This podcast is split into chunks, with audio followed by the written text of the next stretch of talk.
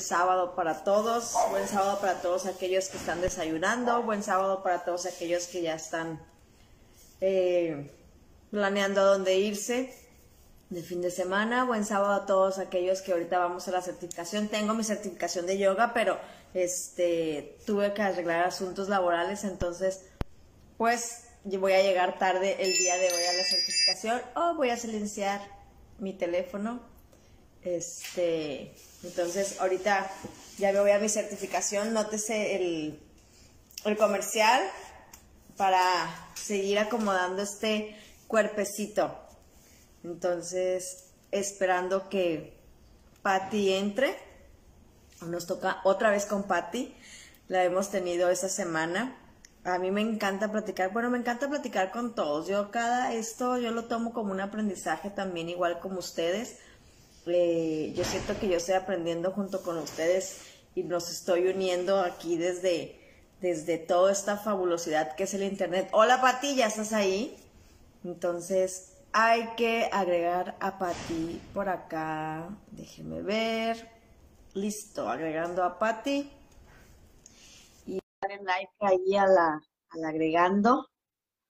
Dale que sí, para que te puedas unir al video. Entonces, aquí comenzar con el compartiendo café y tostada del día de hoy. Ya se los va a acabar septiembre, ya empiezan las fechas fabulosas. Para mí, invierno es fabuloso. Invierno y otoño es, soy yo. Este, soy yo en muchos aspectos, bueno, todos, pero bueno. Patti, si estás este, teniendo problemas, me dices, ¿eh? Yo ya te mandé la invitación, es muy similar a, Instagram. Eh, aceptas la invitación que te aparece y, y listo. Es, es, muy parecido, casi igual. Hola Gis, ¿cómo estás? Bienvenida como siempre. Gracias por ser y estar. Eh, Pati me parece que no me diste respuesta, pero me está apareciendo algo por acá. A ver. Aprobar. Muy bien. Agregar. Agregando. Este. Agregando, agregando. Estábamos con Gis, veo otra persona por ahí conectada, nada más que no me aparece quién es, entonces no debe ser mi seguidor. Cuando no me aparece, ya se salió Pati. Esto de las tecnologías, insisto, pues es siempre estar aprendiendo, ¿no? Pati, te vuelvo a dar a probar, agregar. Me dice que no me respondes. Este, acá abajo hay un submenú y hay uno que son como eh, como unas, como un monito, dos, son dos monitos, ahí es donde hay que darle. Y este, y muy importante, creo que hay que seguir a la página. Si no le has dado me gusta a la página, que a veces solemos no darle a la página me gusta y seguirla, por eso a lo mejor pudiera ser. Entonces, este, Chécale por ahí, Pati. Sí, totalmente, Gis. Algo que, que hemos aprendido con todo esto es paciencia, porque prácticamente estamos haciendo rewind de todo lo aprendido, modificándolo, aprender nuevas cosas, aprender nuevas formas. Entonces, este, o lo hacemos con paciencia o vamos a terminar con el hígado todo adolorido, ¿no? Entonces, eh, Viole no me deja, sí, sí, de hecho yo ya te lo mandé y te debe de aparecer ahí, porque no me, no me aparece eh, agregarte, me aparece agregar a GIS. Entonces, hay que ver si, se, si le diste like a la página y las, la... Porque ahorita sí me dejaba agregarte, ahorita ya no me deja. No sé qué pasó ahí. Porque ya somos amigas en Facebook, entonces no tiene nada que ver eso. Mm, mm, mm. Porque no me, no me deja agregarte. Entonces, en el submenú de acá abajo hay como una varita mágica, hay una cámara que le das vuelta, un rayito y luego siguen dos monitos. Ahí dale, dale clic tú y este y te va a aparecer si te quieres agregar y ya le das, porque a mí ya no me deja agregarte, no sé por qué. Entonces, entonces,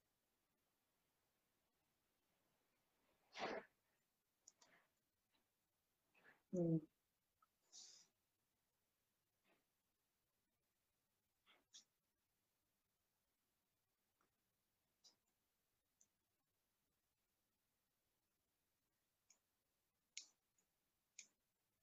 Sale y vuelve a entrar para. A ver si así cierra la sesión y vuelve a abrir. O sea, salte de la, de la aplicación desde tu teléfono y vuelve a abrir a ver qué pasa.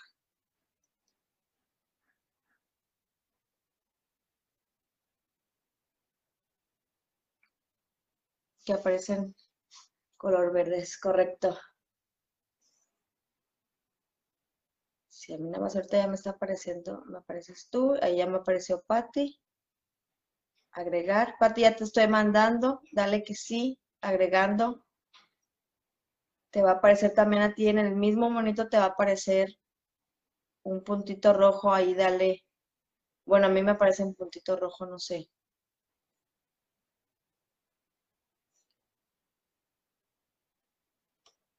Y ya le vas a dar que sí.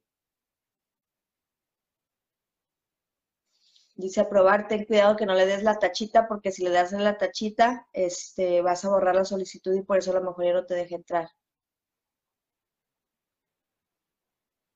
Agregar, ya me, ya me sacó otra vez. Ya te, sacó otra vez. Si quieres, yo te la mando. Tú no piques nada. Tú acepta la... Ahí está, ahí está, ahí está, parece que está. Ahí está. Ay, bueno. no me ¿Cómo estás? Muy bien, Pati, ¿y tú? Bien, no me dejaba, no me dejaba unirme, no había manera. Así que bueno. Eh, pero, ya estás aquí, eso es lo bueno. Entonces, pues bienvenida a tu compartiendo café y tostada del día de hoy. Ya te está saludando Kiss. Este, hoy vamos a hablar de, este, de las improntas en la infancia. Cuando dijiste, cuando me diste el título de eso, me imaginé todas las improntas que, que, que, que obviamente que nos dicen a nosotros los niños, pero hay improntas y me puse a pensar, bueno, me acuerdo de unas, pero no me acuerdo de unas, pero las hago y siento que desde niño me las, me las dieron. Hay improntas que no nos las tienen que decir y aún así las tenemos. Claro, bueno, cuando decimos improntas estamos hablando de, huellas, ¿no? Como huellas, marcas, y básicamente sería la palabra información también, ¿no? Eh, e, estas cuestiones que decís vos, algunas uno se da cuenta que las está actuando, que las está haciendo, y otras no, porque hay improntas que han sido como si fuera eh, muy explícitas, ¿no? Cuestiones que a lo mejor se decían en nuestra familia, o cosas que nos han dicho sobre nosotros, que nos han quedado grabadas de una manera muy consciente, y también hay muchas otras eh, que, son en realidad de las que más quería hablar hoy, que son las improntas que quedan a nivel inconsciente, Viole, ¿no? Y, justamente era como poder hablar de esas improntas emocionales que nosotros tenemos, percibimos, experimentamos en nuestra infancia, y después qué incidencia tienen esas cosas en nuestra vida adulta, ¿no? Porque muchas veces se podría pensar que, bueno, lo que pasó ya pasó hace muchos años y eso fue parte de mi infancia, ya, ¿no es cierto? Como que eso ya no tuvieron una influencia en nuestra vida cuando somos adultos y se supone que elegimos, decidimos, supuestamente discernimos muchas cosas, pero tenemos que partir de la base, Viole, de que nuestra, nuestra vida eh, y las experiencias que transitamos están digitadas prácticamente por lo inconsciente casi siempre, salvo que uno esté como intentando activar un estado consciente, un ojo observador, este ojo observador del que siempre hablamos, ¿no? Para poder realmente mirar cómo son las cosas que están pasando, qué sentido tienen en mi vida, si realmente estoy determinada por una información o no estoy determinada por una información. Entonces, claramente sí, todos estamos determinados por una información, que son esas primeras percepciones o esas primeras improntas que fueron como si fuera diseñando ciertas heridas emocionales que incidieron en nuestra construcción como personas, en lo que sería nuestro sentido de la identidad, nuestro sentido del yo, ¿no? Entonces, tenemos que partir de la base, Viole, de que para, nos, para nuestro inconsciente, eh, todo es como dice Marian Costa, ¿no? En el libro de Metagenealogía que escribió con Alejandro Jodorowsky, que para el inconsciente todo es un eterno presente, ¿sí? Entonces, todo lo que no esté resuelto a nivel emocional va a estar en mi hoy y lo voy a estar como reeditando y viviendo permanentemente sin darme cuenta, pensando que tal vez, eh, bueno, son cosas de las circunstancias o otras personas hacen ciertas cosas que a mí me generan cierto sufrimiento, pero en realidad sabemos que la historia que nosotros hemos vivido, como esas primeras impresiones, impresiones de, impresión, ¿no? De, imprimir eh, improntas emocionales, quedan grabadas en nosotros como unas huellas imborrables, ¿viste? Como las marcas de los caballos o de las vacas que les ponen la marca a fuego. Bueno, así nos determinan ciertas cosas y van a actuar en nuestra vida de manera permanente si nosotros no hacemos en algún momento un, despertar de estas cuestiones, una activación del ojo consciente, una posibilidad de mirarnos a ver qué es, cuáles son esas improntas y de qué manera nos han determinado hasta el día de hoy. Porque como te decía, esas improntas van a constituir como si fuera un caminito por el cual yo voy a ir atravesando la vida, yo voy a ir transitando la vida de acuerdo a las primeras emociones, incluso como hemos, hablado en otros programas, Viole, las primeras emociones que yo sentí a nivel absolutamente inconsciente, desde lo que sería mi proyecto sentido, ¿no? Esta etapa que, es antes de la gestación, durante la gestación, los primeros años de vida, esas van a ser, a nivel totalmente inconsciente, las primeras informaciones que me van a constituir, ¿no? Entonces, de acuerdo a qué tipo de emociones yo haya tenido, haya percibido inconscientemente del, del campo emocional materno y paterno, ese va a ser como, esa va a ser como la dirección que mi vida va a tener, el caminito que yo voy a seguir a lo largo de mi vida en distintos ámbitos, en distintas edades, en distintas circunstancias, con distintos actores, transitando experiencias diferentes, pero va a haber un común denominador que va a ser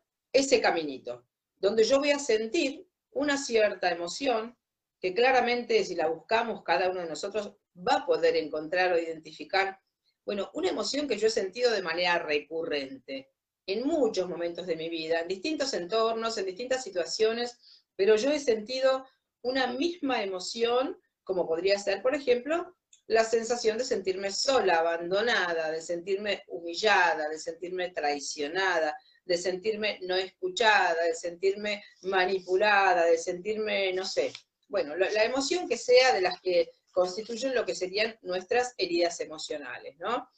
¿Qué heridas emocionales podríamos tener? Como dice eh, Liz Bourbeau, ella habla de heridas de traición, heridas de humillación, heridas de rechazo, heridas de abandono. Y es importante decir, Viole, acá que todos nosotros hemos crecido con alguna de estas heridas.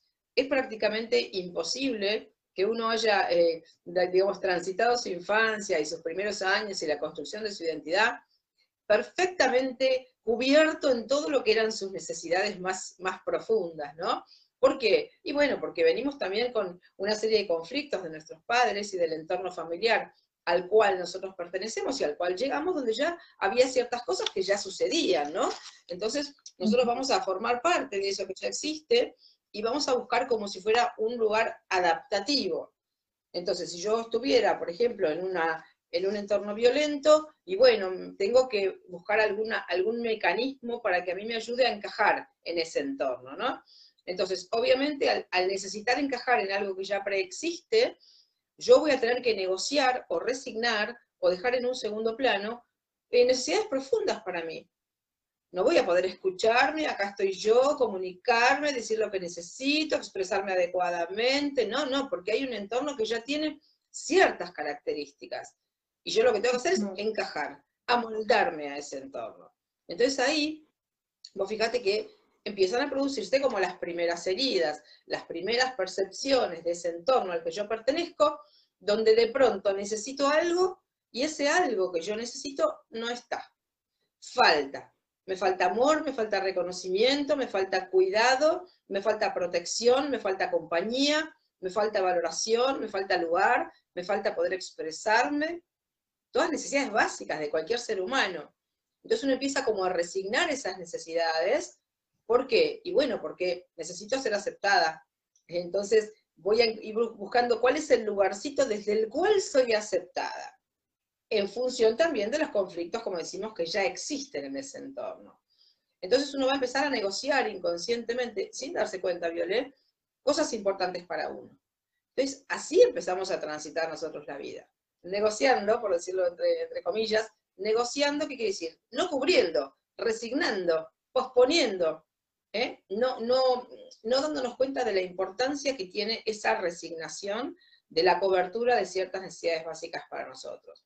Que también las enfermedades son un resultado de esto, ¿no? La no cobertura de una necesidad básica para mí.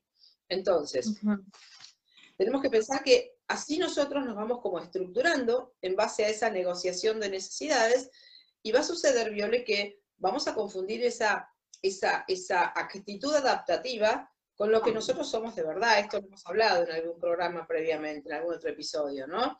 Que uno crece creyendo que uno es así.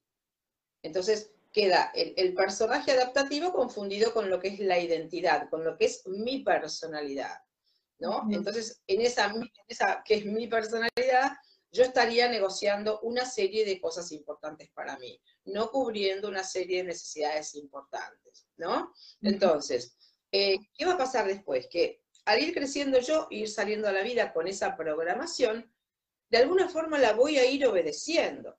Vamos a dar un ejemplo, ¿no? Para que se entienda mejor. Suponete que yo salí con una sensación profunda de desvalorización o de abandono. Bueno, yo voy a ir viviendo las experiencias a lo largo de mi vida de esa misma forma, porque ya tengo, como decimos a veces, unos lentes simbólicos con los cuales yo voy a ir mirando la realidad y las experiencias, que está teñido del color de las primeras improntas emocionales, ¿no? Entonces, eh, creo que a veces uno eh, piensa que, no sé, una cuestión que a mí me sucedió cuando tenía eh, cinco años o cuando tenía diez años, ya hoy no tiene una incidencia en mi presente, ¿no? Y la tiene totalmente si es que nosotros no la pudimos reciclar o resignificar o integrar, ¿no? Porque vos pensás que cuando uno es chico, cuando eres niño, no tiene esta capacidad de elaboración, autoanálisis, a veces no la tenemos ni de adultos, ¿no? Pero de niños mucho menos. Uno va como naturalizando todo lo que vive, no se pregunta, no se cuestiona, esto será la vida, la gente dice, no, no, esta es mi vida, estos son mis padres, yo soy así, pienso así, sirvo para esto, valgo para esto, no valgo para esto, pertenezco, no pertenezco, puedo, no puedo, ¿no? Entonces uno va comprándose como si fuera una verdad, en esto. Y entonces, para el inconsciente, todo lo que yo considero como verdad, para mi inconsciente es verdad. Entonces, ¿qué voy a hacer? Lo voy a ir obedeciendo y voy a ir actuando tal cual el personaje adaptativo que yo eh, me puse encima, ¿no? Que adopté. ¿No? Entonces, entonces, a ver, eh, ¿cómo podríamos nosotros saber qué herida emocional traemos? ¿Mm? Como decíamos, porque muchas personas pueden decir, bueno, yo no sé, qué, no sé qué querida emocional traigo. ¿Cuál será? A veces tenemos una o a veces tenemos más de una, ¿no? Pero pueden ser estas que nombré antes. bueno, puede ser el abandono, el rechazo, eh, haber vivido situaciones de profunda injusticia, ¿no? Suponete que, que en mi familia éramos varios hermanos y mi hermana mayor siempre tuvo como el lugar de privilegio. Y yo como hermana menor eh, sentí que hacían una gran diferencia con, nosotros, que a ella le daban todo y a mí no, como una cuestión de merecimiento de la otra persona y, de mí no. Entonces, eh, yo empiezo a sentir, a crecer con una profunda sensación de injusticia. Acá hay algo que es injusto. ¿Por qué todo para la otra persona y para mí no? Entonces voy a crecer con esta vida de injusticia y la voy a ir a vivir después, Viole, de manera recurrente en otros ámbitos de mi vida, porque me quedó como una huella ahí que quedó marcada, la injusticia como un estrés en mi vida, la injusticia como algo a resolver. Entonces, por eso es tan importante que en algún momento de nuestra vida, sobre todo las personas que tal vez nunca han hecho una terapia, por eso también aprovecho eh, para, invitarlos al, al, evento que vamos a hacer en octubre, ¿no? 30 y 31 de octubre, donde todas las herramientas que vamos a ofrecer tienen que ver con este proceso de conciencia, ¿no? Alguien que nunca hizo quizás una terapia, bueno, de pronto asistir al evento puede ser como correr un telón y empezar a ver muchísima información, toda junta, que de golpe nunca supe, nunca tuve acceso a esto, y de pronto empiezo a mm. escuchar distintos terapeutas que dicen cosas que absolutamente van a tener que ver con la vida de cada uno de nosotros. O sea, nadie que escuche los terapeutas en las ponencias que hagamos va a poder decir, no, esto no tiene nada que ver conmigo, ¿no? Totalmente va a tener que ver con nuestra vida, nuestro cuerpo, nuestra energía, nuestras creencias, nuestra forma de manejarnos en la vida. Por eso es una oportunidad muy interesante, ¿no? A ver, no hice nunca una terapia, bueno, tengo una oportunidad de escuchar cuestiones que me van a resonar absolutamente, ¿no? Porque las personas nos lo dicen, ¿no? Parece que me estás hablando a mí, parece que, me conocieras y supieras la historia que yo tuve, que me estás diciendo estas cosas, ¿no? Entonces, eh, eh, con todas estas herramientas que ofrecemos, lo que intentamos hacer es poner a disposición de las personas este ojo consciente, ¿no? Esta capacidad que tenemos de autoobservarnos y empezar a descubrir quiénes creímos que éramos, cómo nos construimos en nuestra identidad, desde qué sufrimientos infantiles estamos actuando en nuestra vida adulta eh, sin saber que tienen que ver con una, con una herida no sanada de nuestra infancia. Porque yo creo que si uno le preguntara a las personas en general, Viole, no sé si todo el mundo sabe decirme enseguida, yo pregunto, ¿cuál es tu herida emocional? No sé si, sabrían qué responderme, ¿no? Así rápidamente preguntando. Uno tiene que ponerse un poco como a pensar. ¿Eh? Gis nos pregunta justamente eso, ¿no? Nos dice Gis, ¿Cómo sabemos eh, que nuestra herida emocional de la infancia, viendo creciendo en un entorno familiar amoroso contenedor, eh, o puede ser de largo? Fíjate, yo acabo de conocer a una persona también y me platicaba y me platicaba y eh, Pati, si quieres baja de tantito a tu, a tu este, audio, siléncialo porque a lo mejor como que me ha lo escucho medio raro ahí. Eh, que tengas doble, no sé. No sé, no. a ver, ahí bueno, más bajito. Esa, esa, persona también me decía que él no, no tenía, eh, pues que, tenía que tuvo una infancia muy amorosa, que todo estuvo muy bien, que él no consideraba que hubiera tenido traumas en su vida. Y yo me pregunté, ¿realmente existe personas que, que puedan decir eso y que digan todo muy bien? Pero me llamó la atención que sí me dijo, ah, que, pero a mí sí me gustan los alcoholitos, ¿no? O sea, alcoholito y, y que, entonces ya dije yo, no, pues, que, o sea, ¿cómo te das cuenta realmente que tienes o no tienes una herida viviendo un entorno, como dice Gisela, amoroso? O sea, ¿dónde está tu herida? O si no la tienes. Claro, claro, bueno, es muy interesante la pregunta, muy, muy interesante, porque esto a veces hace que nosotros que nos resulte justamente difícil descubrir a dónde está el conflicto, ¿no? Porque yo he atendido casos de personas, por ejemplo, con un cáncer, con una enfermedad, eh, personas jóvenes, ¿no? Y de pronto el discurso de la persona es, está todo bien, yo no tengo conflicto con mi familia, no tengo conflicto con mi madre, eh, nos comunicamos bien, nos queremos un montón, somos una familia perfecta. Entonces, bueno, yo le digo, bueno, yo te creería eso que vos me estás diciendo si vos no tuvieras un cáncer. ¿no? Porque evidentemente el síntoma ya sabemos que está diciendo algo, ¿no? Entonces, justamente este ejemplo que dice Gisela es muy interesante porque lo que suele suceder es que cuando hay mucho amor, no significa que no haya conflictos, sino que es más difícil identificar a dónde está el conflicto, porque está todo teñido de amor, no parece que hubiera conflictos, ¿no? Entonces, ¿cómo nos podemos dar cuenta? A ver, por un lado está, eh, está muy bueno que, uno haya tenido una familia amorosa, ¿no es cierto? Esto no significa que nuestros padres vengan vacíos de información condicionante, claro que no. A su vez vienen con sus propios conflictos que nosotros también a nivel inconsciente vamos a ir a intentar sostener, esto ya lo sabemos, ¿no? Desde lo que sería el campo de las constelaciones familiares, como es un mismo campo, todo, entonces los hijos cuando percibimos a nivel inconsciente algún sufrimiento de nuestros padres, vamos a ir como a encarnarlo, vamos a ir como a mostrarlo, muchas veces en nuestro propio cuerpo, en nuestro propio destino o en nuestras propias eh, enfermedades, ¿no? Entonces, acá, para poder eh, eh, responder a esta pregunta de Gisela, es como que tenemos que mirar los resultados, Viole, ¿sí?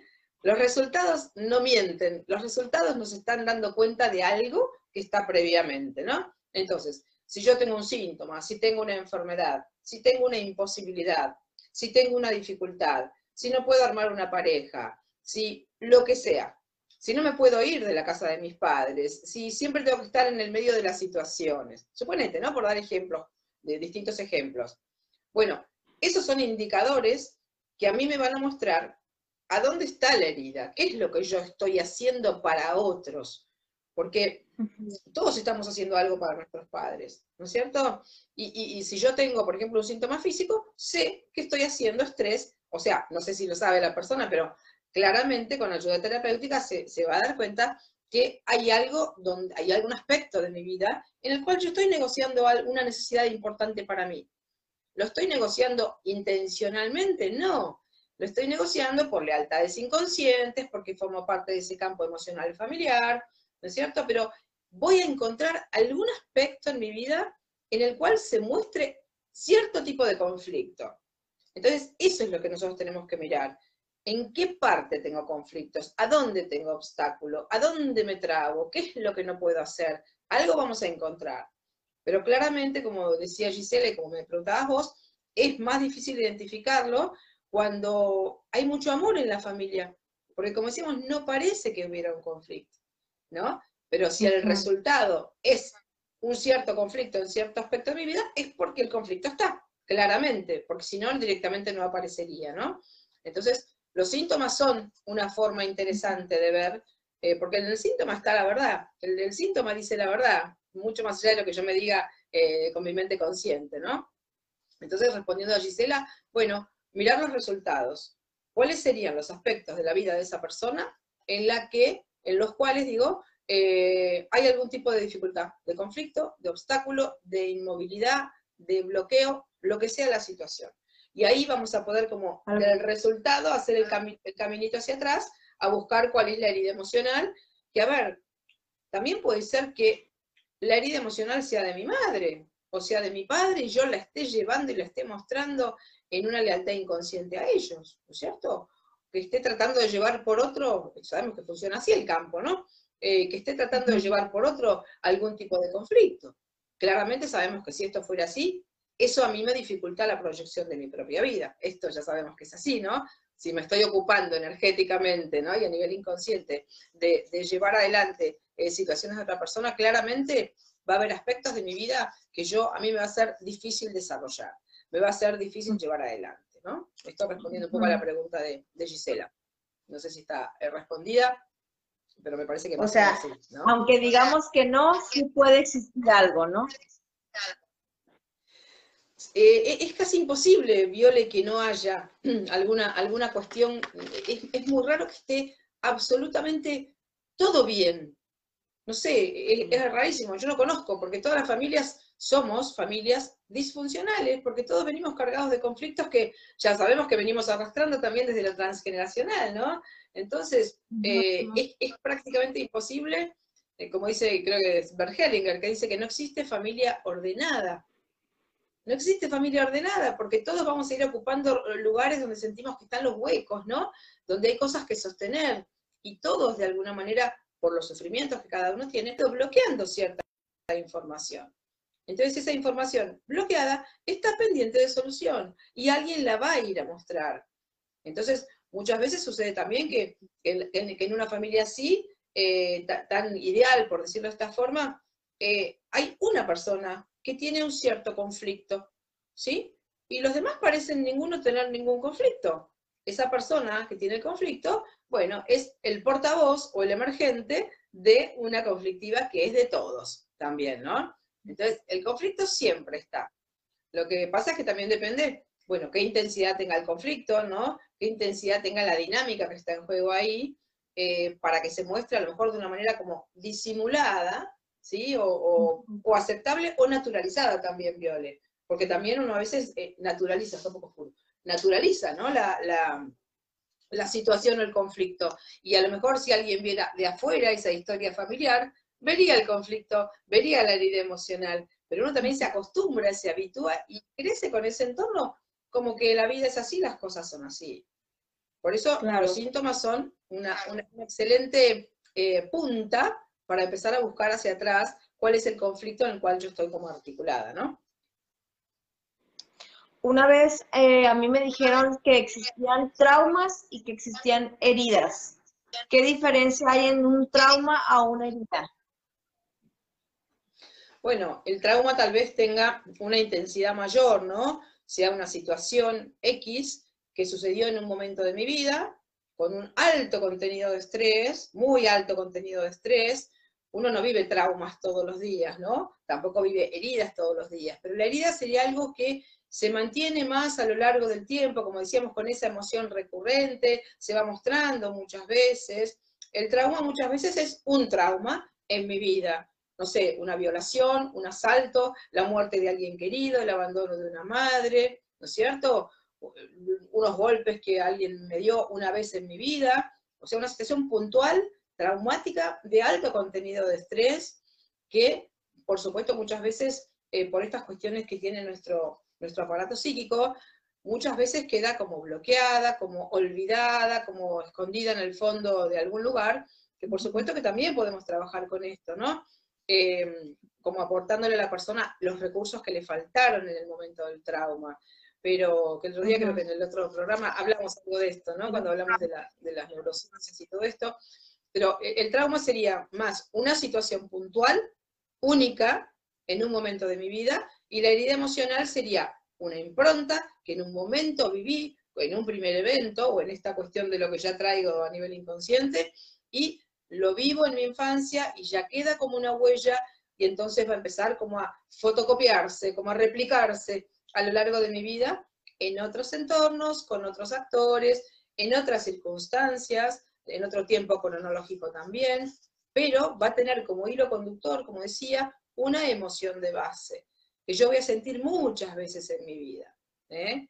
El trauma sucede una vez y quedó ahí bloqueado, muchas veces, la mayoría de las veces, sin ser gestionado, sin ser procesado, pero es, es como puntual un trauma, ¿sí? En cambio, una herida emocional eh, puede durarnos toda la vida y la podemos vivir muchísimas veces a lo largo de la vida en muchísimos momentos, ¿no? Entonces, vos fíjate que es eh, como bastante importante, ¿no? Esto de, poder identificar la herida emocional que nosotros tenemos. Porque como te decía, si yo le pregunto a la gente, no sé si me la saben decir. Y sin embargo, aún sin tener la conciencia de cuál es el nombre de la herida que yo traigo, sí, si uno le muestra la emoción a la persona, le dice, ¿tuviste tal emoción en muchas oportunidades? O, ay, sí, sabes que siempre me pasa lo mismo, siempre me siento fuera de, por ejemplo fuera de todos lados. ¿no? Bueno, acá claramente la herida emocional es no haber tenido lugar, no haber tenido un permiso para la vida, por ejemplo, qué sé yo, la herida de rechazo, ¿no? Muchas personas tienen lo que sería una herida de rechazo. ¿Qué es una herida de rechazo? Y bueno, por ahí un bebé que, se, al que se intentó abortar cuando estaba en el vientre materno, un bebé que no fue querido. Eh, el otro día justo atendí una consulta, eh, una, una, familia que había tenido dos mujeres, y ya con la primera mujer el padre había tenido como una gran desilusión, ay no, una nena, ¿no? Y ya cuando nació la segunda, que era mi consultante, otra nena, dijo el padre y se fue enojado de la clínica, ¿no? Entonces, esto, fíjate, ¿no? A nivel inconsciente, es una impronta absoluta de rechazo. Lo que sos no quiero, o sea, no te acepto como sos. E incluso esta persona, la madre, que había quedado embarazada muy jovencita, eh, la había querido abortar y no había logrado abortarla. Entonces, intento de aborto, y cuando frustrado, y cuando nace, el padre se va enojado porque sos mujer. Entonces, imagínate esta persona, la herida de rechazo eh, tremenda que tiene ya en su programación. ¿Te das cuenta? Entonces, ¿cómo nos vamos a dar cuenta? Esta, por supuesto que esta es una información que uno tiene después, cuando ya es adulto, si tiene la suerte de que alguien se la cuente. Porque puede pasar que nadie nos cuente que me quisieron abortar. que me quisieron abortar. Claro, pero si no lo sabemos, eh, bueno, hemos vivido seguramente, si lo podemos empezar a identificar hacia atrás, muchas veces esta sensación de sentirme rechazada. ¿Por qué la viví? Porque traigo la herida emocional como programación. ¿Te das cuenta, Viole? Por eso decía que mirando los resultados en la vida de las personas y viendo las situaciones que yo atravesé de manera eh, repetida, bueno, ahí está mi herida emocional. Y, lo importante es saber también, Viole, que, sí, me estabas por preguntar algo, pregúntame. Sí, por ejemplo, esas, esas improntas o esas heridas que pudieran existir, no nada más pueden venir de nuestros padres, ¿verdad? Por ejemplo, si alguien más, un maestro o los niños, este, los abuelos, eh, como dices tú, a lo mejor a veces que cuando uno le dice a sus, a sus papás, ay, estoy embarazada, y uno va como con esa ilusión y que tu mamá te diga, otra vez, eso ya también me genera una impronta a, a, un bebé o a una persona, a un rechazo, aunque no venga directamente el papá, o sea, puede ser en general del sistema. Sí, sí, Sí, lo que pasa es que puede ser, eh, puede ser cualquier persona del entorno, ¿no es cierto? Puede ser, suponete, un maestro que cuando yo tenía seis años me dijo, sos una burra, no servís para nada, ¿no? Por ejemplo, ¿qué quedo yo? Con una herida de humillación absoluta frente a los otros, totalmente desvalorizada, eh, con un ya necesito esconderme por el resto de mi vida porque quedo como sellada con esa absoluta este, desvalorización de mi persona, ¿no? Pero también Viole, si lo hilvanamos con lo que es lo transgeneracional y las programaciones del proyecto sentido, es raro que alguien viva una situación de esa forma si no viene ya programada desde el proyecto sentido para vivirlo desde ese caminito del que hablaba hace un rato. ¿sí? Como que todo en realidad está ya programado de antemano. Porque por algo yo como niña viví a los seis años esa situación. Que una maestra me diga, sos una burra, no servís para nada, no te da la cabeza. Esto yo ya lo traigo como información en mí.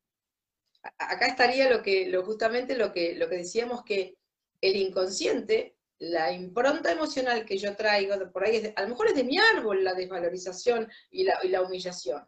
Por ahí tengo un árbol que está totalmente desvalorizado. Los árboles también te traen emociones a resolver, el árbol como, como entidad, como grupo energético, ¿no?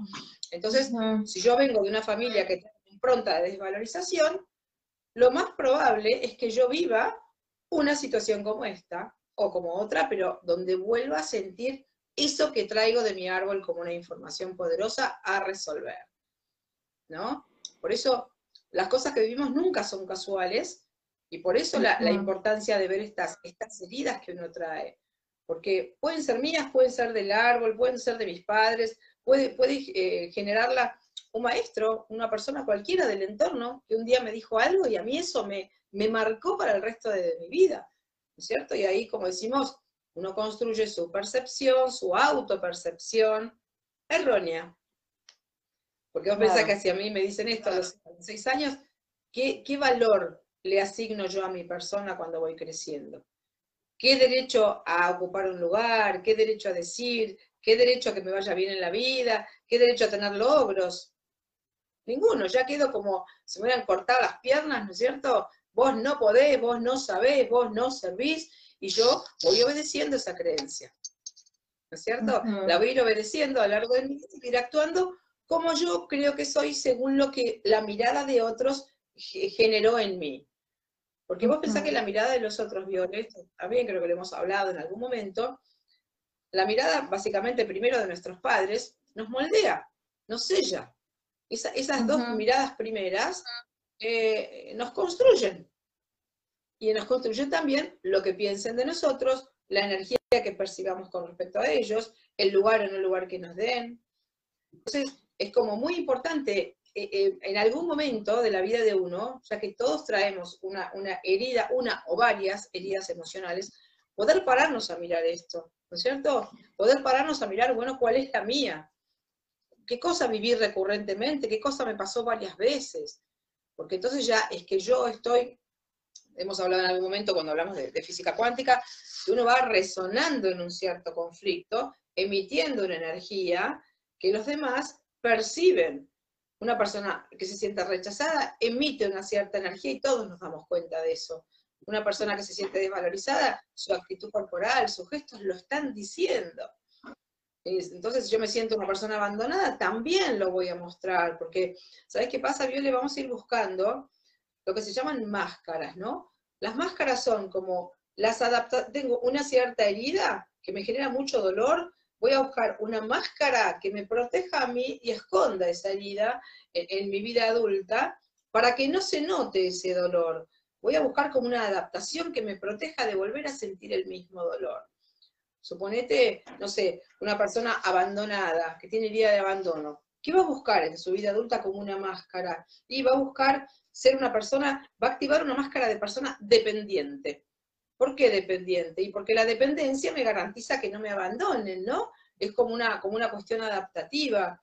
Entonces voy a establecer dependencias emocionales, voy a hacer cosas para los otros, para que los otros inconscientemente se sientan obligados a quedarse conmigo, voy a manipular situaciones, voy a hacer el rol de la persona altruista, buena, que hace todo por los otros, ¿para qué? Para que me quieran, para que se queden conmigo, para que no me abandonen. Entonces vamos, vamos activando máscaras a lo largo de la vida, máscaras con, el, que, la máscara y el personaje están juntitos, ¿no? Bueno, ¿desde qué lugar me protejo? Suponete una persona totalmente humillada y desvalorizada. Es terrible ir por la vida con esa, con esa sensación. Entonces, ¿qué voy a activar? Una máscara de persona fuerte, eh, autoritaria, segura de sí misma. ¿Viste esas personas que por ahí tienen como delirios de grandeza o son así como que lo que ellos dicen es lo que es y nada más? Bueno, normalmente este exceso, digamos, de seguridad y de acá estoy yo, esconde una gran inseguridad y una gran desvalorización atrás.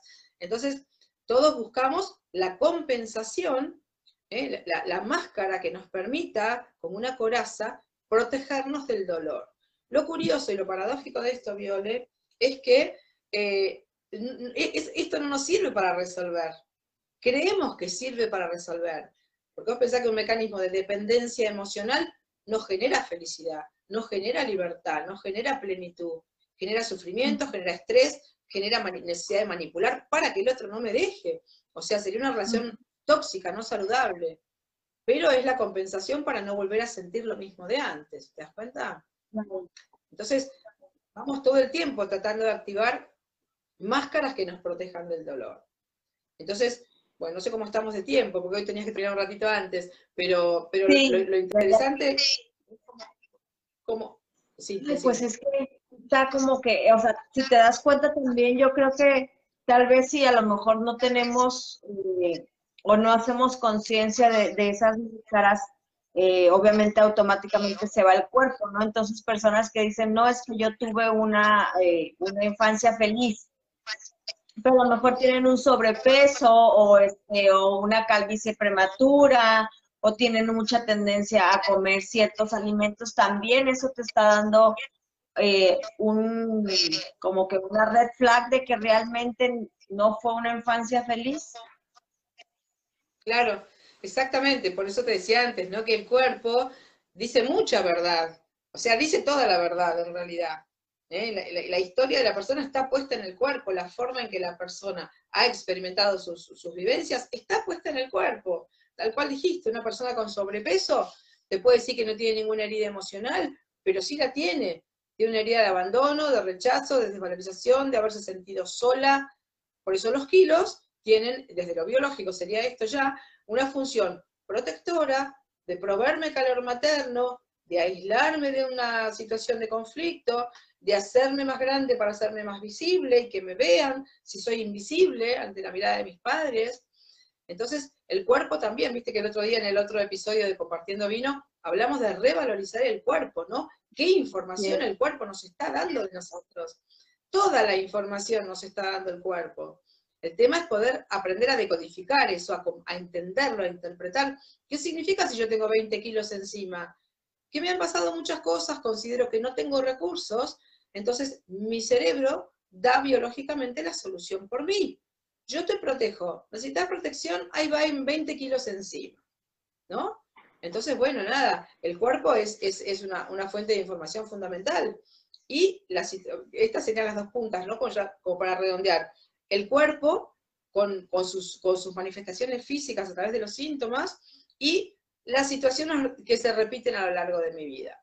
Cuando yo he vivido más de dos, tres, cuatro, cinco veces una misma emoción, no la misma situación, por eso a veces las personas se confunden, porque no es que se va a repetir la misma situación, se va a repetir otra situación, pero la emoción que está en esa situación es una emoción conocida para mí. Ya la viví muchas veces y la, si la puedo empezar a buscar, ¿no? O si uno puede ir hilvanando a lo largo de su vida, cuántas veces se sintió solo, cuántas veces se sintió desvalorizado, cuántas veces lo traicionaron. Por ahí hay personas que, no sé, de pronto eh, eh, lo traicionó una amiga, lo traicionó después el novio, después en un trabajo la compañera de la empresa la traicionó. ¿Es casualidad? No. Esa persona trae una herida de traición. ¿De qué traición? La de mis padres, que yo esperé ciertas cosas que yo merecía y no me las dieron. Entonces yo lo viví como una traición. Lo que yo merecía no lo recibí. Esto es vivido como una herida de traición. ¿La violé? Aquí dice Gisela rapidito ya para cerrar, están esperando, me están esperando en la... Dice, cuando... Ay, ay, ay. Cuando un niño es dado en adopción, sus padres se lo dicen. Eh, mm, mm, mm, ay, se me fue la palabra. Ah, se lo dicen y crece con amor, pero cuando es adulto se crea corazas, por ejemplo, se mueve aquí. Ay, por ejemplo, diciendo nunca me enamoré, no tienen ninguna relación duradera. Eh, eso sería por la medida de abandono. Esa persona tiene miedo a revivir un nuevo abandono. Bueno, podría llegar a ser, es una, es una probabilidad, es una posibilidad, ¿no es cierto? Porque por más que esa persona adoptada haya recibido un amor enorme por parte de su familia adoptiva, sabemos perfectamente que las dos familias constituyen el campo emocional de esa persona, los padres biológicos y los padres adoptivos. Y desde los padres biológicos acá sí habría obviamente una herida de abandono, ¿no? Eh, más allá de las razones que haya habido. Entonces, es posible que la persona, ah, por más que tenga el amor de, su familia presente, sí tiene una herida de abandono, por supuesto que sí, y es posible, no digo que siempre pase, ¿eh? es posible, respondiendo a la pregunta de Gisela, que pueda boicotear a lo mejor eh, ciertos vínculos para no ser abandonado, esas personas que dejan antes de que las dejen, ¿no? Esto también es un perfil bastante común, ¿no? que antes que me abandonen, yo, yo auto boicoteo la relación y me voy yo, porque así no vuelvo a conectar con esa sensación de abandono que tengo como Bueno, vaya, vaya, vaya a su clase de yoga, vaya. Este, Patti, gracias, gracias por este hermoso momento. Eh, yo creo que hay que volver mucho los raíces porque a pesar de que digamos que no tenemos y que somos una que tuvimos una infancia feliz, hay algo ahí porque tu cuerpo te lo va a indicar, ¿no? Entonces, este, tal vez sea de tu familia directa, tal vez sea de tu, de tu árbol, ¿no? Entonces, todos traemos cargas tanto del árbol, tanto del colectivo, como de, la persona. Entonces, Pati, muchísimas gracias. Yo ya me voy a mi yoga, hagan yoga, se los recomiendo. Uh, este, un besote a todos, los invitamos al evento Encuentro con la Conciencia hacia una nueva humanidad. Pati es una de nuestras eh, terapeutas eh, expositoras. Por favor, si la quieren todo su apogeo, los invitamos ahí. Gracias, un besote. Nos vemos el próximo miércoles. Bendiciones a todos. Chao, bye. Bye.